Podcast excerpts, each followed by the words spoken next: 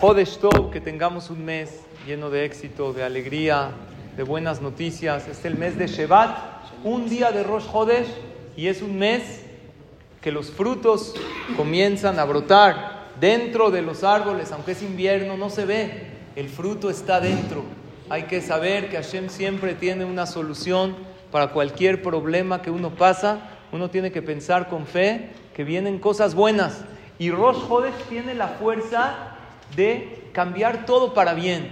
¿Qué hay que hacer en Rosh Hodesh? Ahorita en Arbit, primero comenzamos con el Teilim 104. ¿Qué es este Teilim, Barejin Si Lo decimos también mañana. Es un Teilim de agradecimiento a Dios por lo cotidiano, por la naturaleza, por ese amanecer que estás acostumbrado a ver, pero es maravilloso, por las plantas, por los animales, por el mundo que tenemos.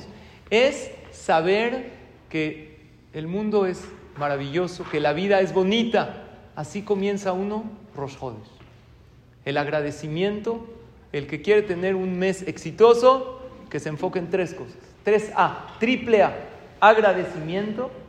¿Cuál es la segunda A? Alabanzas a Hashem.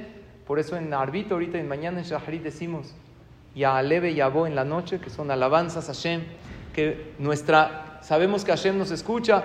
Y mañana, ¿qué decimos? Halel. ¿Qué es Halel? Alabanzas maravillosas a Hashem. Le cantamos a Dios y lo alabamos. Decimos, qué grande eres tú. Agradecimiento bajo el lema, mientras más agradezco, más motivos tengo para agradecer en mi vida. Y mientras más me quejo, pues la vida le da a uno más motivos para quejarse.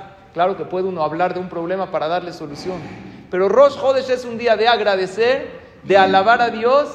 Y la tercera, alegría, estar muy contento. Así como uno está en Rosh Hodesh, así va a seguir todo el mes.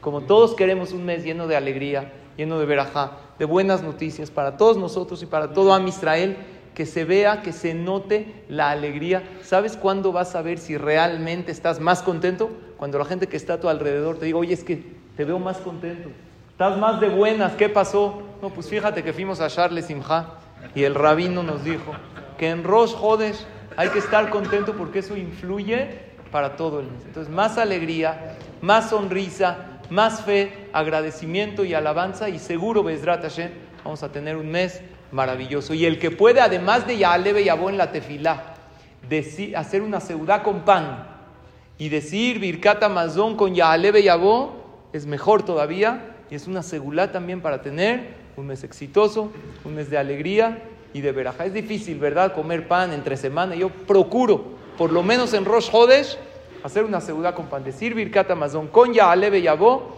es algo muy bueno, además del Yaalebe Yabó en la tefilá, que ahorita recuérdenlo, en Arbit, recordar Beyom Rosh Hodesh Azeh y Bezrat Hashem, vamos a tener un mes lleno de alegría y de puras bendiciones.